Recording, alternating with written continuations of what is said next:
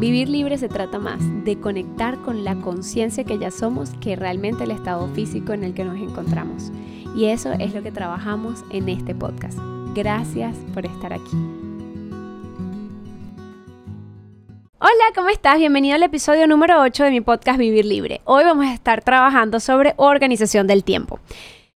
¿Qué pasa? En este podcast trabajamos todas esas cosas que sentimos que nos presionan o que nos esclavizan, pero que realmente no se trata, vivir libre no se trata de un espacio físico o geográfico en donde vivo, sino esas creencias que tenemos por dentro, esas emociones que no sabemos gestionar. Y entre las cosas que nos hace esclavizarnos de nuestro ego y de nuestra mente es no poder organizar nuestro tiempo y no saber realmente algunas técnicas que nos ayuden. Y el primer paso es como que eh, empezar a ver diferentes técnicas para poder ver cuál se adapta a ti, porque hay muchas técnicas de organización, pero hay algunas que se adaptaban a mí antes de ser mamá y hay otras que se adaptan a mí hoy en día que soy mamá. Algunas que se adaptaban a mí cuando era estudiante nada más y después cuando fui estudiante y, trabajaba, pues eran distintas y después cuando fui estudiante trabajaba y emprendía, pues era diferente y ahora que emprendo y tengo negocios y empresas eh, en Estados Unidos, una de las cosas que ha sido determinante ha sido cómo organizo mi tiempo. Quiero partir de la idea que organizar el tiempo es, y la única, el único propósito de organizar nuestro tiempo es que puedas pasar tiempo cara a cara con las personas que quieres. No que seas más productivo, no nada de eso. Es que puedas tener tiempo para pasar cara a cara con gente que quieres. Ah, entonces no es que voy a ser más productivo. Eso quiere decir que en el tiempo que le vas a dedicar a trabajar, realmente puedas dar lo mejor de ti para que el tiempo restante realmente lo disfrutes, ya sea en vacaciones, como te comento, eh, con personas que quieres, etcétera. Eso es lo importante. Entonces hoy vamos a estar trabajando este tema que a mí me encanta y mm, quiero explicarte dos cosas. Hay diferentes formas de organizar el tiempo, ¿ok? Y hoy quiero que trabajemos de... Mm, a ver, ¿cómo, ¿cómo les explico? Hay dos formas. Cuando trabajamos del futuro al presente y cuando trabajamos del presente al futuro. Normalmente, cuando vamos a trabajar una meta grande, trabajamos del futuro al presente. ¿Qué quiere decir esto? Ah, supongamos que yo quiero escribir un libro tengo un objetivo mayor, ¿verdad? Entonces, ¿qué necesito para escribir ese libro? Bueno, mira, eh, yo escribo el libro y quiero que salga en junio del año que viene. Entonces eso quiere decir que para el primer trimestre del año tengo que tener ya el libro escrito para que pase a revisión. Eso quiere decir que en noviembre y diciembre tengo que empezar a poner todas las ideas que quiero, empezar a hacer toda la investigación para finales de diciembre, principios de enero, ensamblarlo. Entonces es como que te vas de la, de la meta macro a la meta más pequeña. Es como si fueras como tú, tú, tú, tú, hasta que llega el punto en que hago ahorita. ¿Cuál es la primera acción? ¿Me explico? Entonces, esa es una forma de organizarla. Y cuando hago las asesorías de planificación, una de las cosas que trabajamos es justamente eso. De la más grande que quiero hacer, todo lo que voy a necesitar hacer, ¿no? Y diluir hasta el día que estoy hoy. Pero hoy vamos a trabajarlo de otra forma. Vamos a trabajarlo del presente al futuro. ¿Y por qué quiero trabajarlo ahorita así? Porque no voy a trabajar metas grandes, ¿no? Eso ya es algo que va más dependiendo de la meta que tú tengas. Pero si en este instante tú te sientes demasiado desorganizado, no hayas cómo te puede realmente servir técnicas que ves por ahí al azar, eh, los días se te van. Necesitamos aprender a llenar la agenda. Y eso va a ser lo que vamos a estar trabajando hoy en nuestro podcast. Entonces, ¿cuál va a ser el objetivo aquí principal? Que podamos tener la agenda full. ¿Qué quiere decir esto? Si tu agenda no está llena, le estás dando el manejo de tu tiempo al destino, a otras personas. Si tú tienes un hueco en tu agenda, está abierto para que llegue una persona y te diga, ¿me acompañas a hacer mercado? ¿Me puedes acompañar esto y lo otro? ¿Me podrías hacer este favorcito? Y como tienes la agenda vacía en ese momento, uno dice, bueno, sí, bueno, ok, bueno, está bien. Sobre todo si somos personas que nos cuesta decir que no, ¿no? Y que estamos trabajando en esto de poner límites. Si quieres trabajar en poner límites a otro, empieza colocándote a ti una organización, porque ya no va a ser porque quieras o no quieras, es porque ya, ya llenaste ese tiempo contigo. ¿Sí me explico?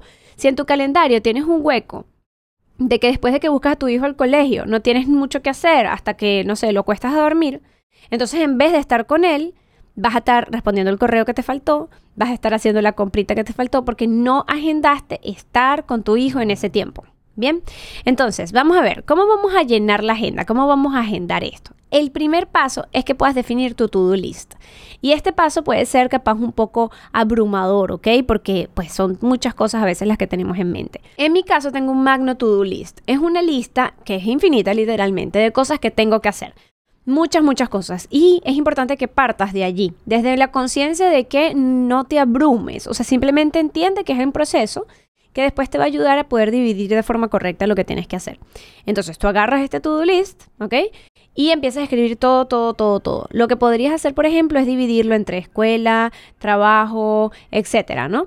Y haces la división de lo que tienes que hacer y vas escribiendo por cada área todas las cosas pendientes. Tú, tú, tú, tú, tú, tú escribes. Ese, ese to-do list lo puedes tener a la mano. Si, por ejemplo mm, estabas cocinando y te acordaste que tenías que hacer una transferencia importante, fuiste y lo notaste en el Magno To-Do List, ¿ok? Luego de que tenemos como este to-do list, que es importantísimo, de verdad, no te lo vayas a saltar, y tenlo desde la conciencia y desde el amor contigo mismo de que vas a ir haciendo las cosas, desde el principio también de que puedes con todo, pero no con todo a la vez. Entonces, con cariño, tú haces tu to-do list sin desesperarte y vamos con el siguiente punto. Vas a agarrar tu Google Calendar o el calendario en el que más te guste organizarte y vas a, a, a escribir esas actividades cotidianas que tienes que hacer, que a juro tienes que hacer. Por ejemplo, eh, levantarte, llevar a tus hijos al colegio, comer, bañarte, hasta dormir. O sea, agregar allí las horas que te vas a agregar a eso. Por ejemplo, supongamos que tú duermes de 10 a 7 eh, de la mañana. Entonces tú agendas ese horario en el calendario y agarras ese bloque y lo defines que va a estar dedicado a dormir. Si te paras a las 7 y media y entonces a esa hora te bañas, te arreglas, etcétera entonces, eso tú agendas. ¿Cuánto tiempo te vas a bañar? ¿Cuánto tiempo vas a comer? ¿En qué momento sales a llevar los niños al colegio? Más o menos a qué hora estás de nuevo en la casa o a qué hora llegas al trabajo. Eh, cuál es el bloque de tiempo en el que te sientes a trabajar, cuándo almuerzas. O sea, eso, esos, esas actividades cotidianas son los primeros que tienen que estar en el to-do list. Porque recuerda, quieres organizar tu tiempo para tener mejor calidad de vida. Que tengas un montón de cosas por hacer y que las hagas, pero que no hayas comido, no hayas dormido, y no, y no hayas dedicado tiempo a tus familiares, no estás organizando bien tu tiempo aunque hayas hecho todo lo que tienes que hacer. Porque no, de eso no se trata la vida, ¿ok? Entonces, mm, agendamos estas actividades cotidianas y el siguiente paso va a ser agendar las actividades productivas. Después de que ya agendé y entendí en qué momento voy a dormir, comer, bañarme, etc., entonces voy con las actividades productivas que tengo que hacer. En mi caso, por ejemplo, que tengo varios negocios, entonces yo hago por bloques. El lunes en la mañana agendo cuatro horas de productividad para uno de mis negocios y el lunes en la tarde cuatro horas más de productividad para otro de mis negocios, por ejemplo, ¿ok? Entonces vas como agarrando por bloques en la semana de cuatro horas que le vas a dedicar a cada uno. Pero atención, esto es del tiempo productivo y aquí voy a tener que hacer una pausa porque necesito que me entiendas algo. Existen dos cosas, existen digamos dos tipos, dos, dos formas de ver el tiempo. Está el tiempo productivo y el tiempo activo. El tiempo productivo es el que dedicas a hacer cosas que te hacen poner dinero en tu bolsillo. O sea, hice una venta, ta, dinero, facturé. Em, no sé. Mm, sí, fuiste y cerraste esa negociación que tenías pendiente. Grabaste ese curso que tenías que grabar. Son cosas como productivas, que los haces, te dio dinero. Pero están otros puntos importantes, que son las actividades activas del negocio, de tu día a día, que son cosas que tú necesitas hacer para que te dé dinero, pero que no te ponen dinero inmediatamente en tu bolsillo, como por ejemplo capacitarte.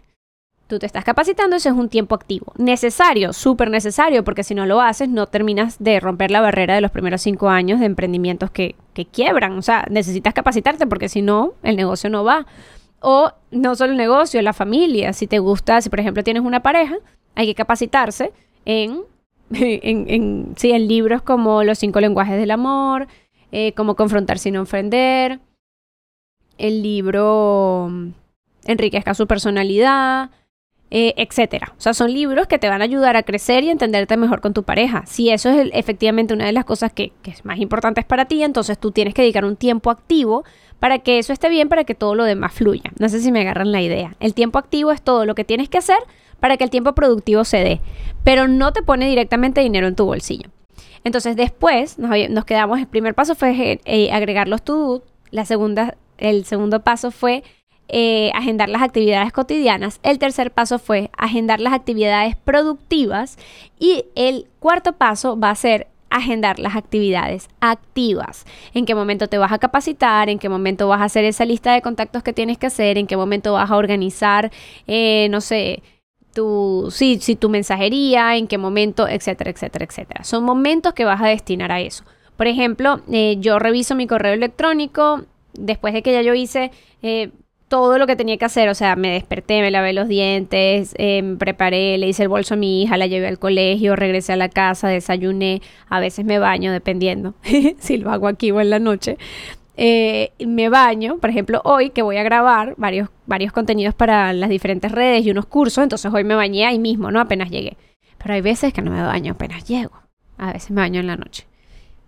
Y a veces me lo salto y me baño el día siguiente, dependiendo. Entonces, ajá, ese no es el punto. Em, bien, entonces, después de que hago esto, agendo en qué momento me voy a sentar. Y normalmente yo, pues en el momento, lo primero que hago es arreglé, ya definí, es organizar bien, bien, bien, si no lo hice la noche anterior, los seis to en los que me voy a enfocar ese día profundidad.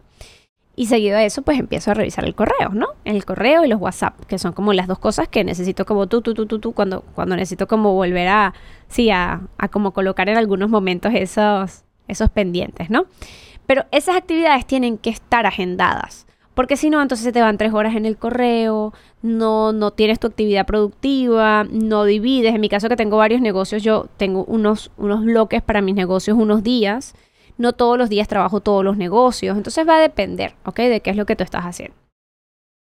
Y como quinto paso, va a ser necesario empezar a crecer con organización. Ya tienes como esa base. Y, necesito que entiendas que esto es flexible. Lo importante es que lo puedas seguir lo máximo que lo puedas seguir al pie de la letra. Pero si un día algo no salió como esperaba, no pasa nada. Tienes esa guía ahí como para volver. El problema es que cuando no tenemos la guía caemos en vaguedad. Vaguedad es cuando tenemos demasiadas cosas que hacer, pero no definimos eso que tenemos que hacer y no le ponemos un orden a nuestras acciones, entonces como que sentimos, ay, tengo tanto que hacer, pero como es tanto, hay tanto ruido mental, entonces no reacciono, no acciono, mejor dicho, y pues es súper contraproducente. Partiendo de la idea de que eh, tienes esta guía maravillosa que tú mismo te acabas de hacer y que la flexibilidad es uno de los puntos más importantes, entonces vamos a empezar a entenderlo, ¿no? Lo primero es tener congruencia, que tú realmente puedas ver Después de que tengas esto, el siguiente paso va a ser que tú puedas ver tu calendario y puedas decir, realmente este calendario tiene congruencia con lo que quiero. Supongamos que tú quieres ganar 10 mil dólares en uno de tus negocios y le estás dedicando nada más dos horas a la semana productivas. Entonces tú ahí, sabes, reacomoda y ten congruencia. Mira, realmente esto suma mi meta final. El segundo principio de organización va a ser que puedas administrar prioridades. Porque claro, ya tú definiste que los martes en la mañana le dedicas cuatro horas a tu emprendimiento, por poner un ejemplo. Ok, pero ¿qué es eso? Podrías decir, ah, no, entonces voy a dedicarme cuatro horas a hacer cuatro imágenes para las redes sociales. No, o sea, es que, ajá, ¿qué vas a hacer realmente? ¿No? Si lo vas a hacer, tienes que definir prioridades, llamar a los clientes. Y por eso es tan importante la lista magno de to-do. Porque de la lista magno de to-do, entonces tú empiezas a anotar lo más importante y urgente y, y, empiezas a delegar lo que capaz es importante, pero no es urgente o no depende de ti. ¿Sabes? Eso te va a dar como mucha claridad. Otro punto importante es que no postergues. ¿Qué pasa? Mira, cuando nosotros decimos, y quiero que a partir de hoy dejes de decirlo en serio, que decimos, ah, yo soy una persona postergadora, yo, yo procrastino, yo soy hay, de procrastinación, porque de verdad me ha pasado mucho en conferencias de organización del tiempo que lo dicen.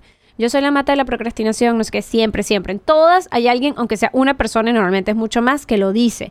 Lo primero que quiero que hagas hoy es dejar de decir eso. O sea, deja de, de tener el autoconcepto tuyo de que eres procrastinador porque ahí no, no, estamos pudiendo avanzar. Entonces, lo primero es que la próxima vez que digas yo soy procrastinador, digas no, no, yo estoy trabajando en ser más constante. Es diferente, ¿ok?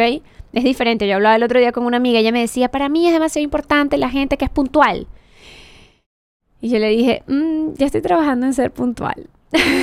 Porque en realidad mi esposo es muy light, o sea, él siempre está muy tranquilo. Y entonces eso hace que pues como que como no nos estresamos demasiado por llegar a los sitios, a veces no somos puntuales. Y hubo mucho tiempo que yo decía, yo soy impuntual, yo soy impuntual. Eh, que en realidad es más cuando somos como toda la familia, ¿no? Que me cuesta como llegar puntual cuando es como que con David, Camila y yo y todos tenemos que ponernos para llegar a un horario. Pero estamos trabajando en eso, la realidad es que sí lo estamos trabajando, no es como que soy así y ya. Entonces, en ese momento fue curioso porque cuando le fui a decir a ella, yo soy impuntual, después dije, no, yo estoy trabajando en ser puntual, tengo paciencia, estoy poniendo lo mejor de mi parte. Entonces, eso es importante. Bueno, eso es lo primero, no se vuelve a decir más. Yo soy procrastinador, yo, yo postergo. Y lo segundo es que, em, ok, que si eres una persona que, que posterga, necesito que veas ¿Cuál es la imagen que te estás contando de ti mismo de los próximos cinco años? O sea, si realmente tú tienes esa afinidad con tu yo del futuro. Realmente te sientes a gusto con la persona que sientes que vas a ser en cinco años. Porque si me lo pones a mí, hay veces que a mí me cuesta accionar y que procrastino. Y ahí mismo David me dice, pero ¿por qué, lo estás, ¿por qué estás procrastinando tanto? ¿Qué pasa? Y ahí mismo me doy cuenta, le digo, ay, es que siento que esto que estoy haciendo no tiene sentido. Es que siento que tal cosa. Es como que eh, tú lo ves a futuro como que realmente no te va a dar un gran beneficio. Si yo te dijera, em, haz 10 piezas de contenido semanales para tus redes sociales, para promocionar tu negocio. Y a juro, en cinco años vas a estar con más de 200 mil seguidores, vas a tener una comunidad que te responde, que te quiere, vas a estar generando y facturando más de 100 mil dólares mensuales en tu emprendimiento y vas a estar impactando millones de vidas tanto que te van a mandar una charla TED a demostrar y hablar cómo fue tu proceso en crear esas 10 piezas digitales. No, no te pararías y dijeras, ay, quiero crear mi contenido ¿Qué pasa? No lo haces es porque dices, ay, no, voy a crear ese contenido, pero si nadie me contesta, pero qué fastidio. Entonces, si sientes que estás procrastinando en algo en tu vida, eh, digamos como que sincérate contigo mismo, ve por qué está pasando eso y date la oportunidad de, de, realmente ver y de crear, o sea, que agenda el tiempo de cómo quieres realmente ser en un futuro. Y que cada vez que te sientas, mm, mm, mm, puedas conectar otra vez con eso, con esa persona increíble con la que te vas a convertir. Y por último, pero no menos importante, vamos a hablar de un principio importantísimo en la organización, que es decir no al multitasking. Una de las cosas más graves para nuestro cerebro es ser multitasking, porque estamos pasando de un lado del cerebro a otro lado del cerebro y muchas veces no terminamos la tarea del primer lado. Pasamos de un lado A a un lado B y todavía nos queda pendiente la tarea que estábamos haciendo en el lado A. Esto hace que generemos mucha menos materia gris y que realmente nuestro cerebro se vea bien afectado y empezamos a presentar pérdidas de memoria, que al principio uno dice, ay, se me olvidan las cosas, ay, no me acuerdo tu nombre, ay, se me pasó tal otra. Pero que con los años las cosas van afectando un poquito más y eso puede conllevar a enfermedades mucho más fuertes como el Alzheimer, por ejemplo. Entonces es importante que el multitasking, primero sepas que realmente no te está haciendo más productivo, porque cuando tú te enfocas en una cosa, la haces mucho mejor, la haces bien y en menor tiempo que si la haces en simultáneo con tres cosas más. Y además es mucho mejor para tu salud. Entonces eso es un punto importante. Si tú defines tu to-do list y lo riegas con cariño y después agendas tus actividades cotidianas y las riegas. Y después agendas tus actividades productivas, actividades activas y esto lo complementas con buenos hábitos organizacionales. Toda la forma en la que empiezas a llevar las cosas cambia muchísimo. Y es importante que te puedas comprometer con esa agenda que realmente estás haciendo, que te puedas comprometer desde el amor, desde el amor, desde el nivel de conciencia del amor, no desde el nivel de conciencia del orgullo o del miedo de que no hago algo, desde el amor de estoy haciendo esto con las mejores ganas que puedo tenerlo, me estoy organizando para realmente darle más orden a mi vida y dedicarle más a lo que realmente amo.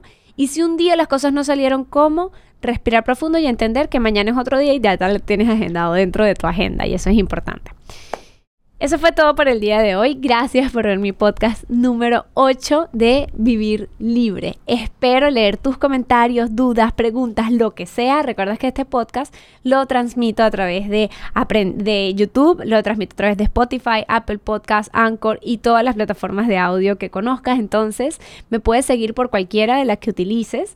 Y nada, me encantaría escuchar tus comentarios, saber qué, qué opinas de cada uno de ellos. Si quieres compartir tu, tu aprendizaje a través de las redes sociales, para mí sería un orgullo de verdad y estaría demasiado agradecida.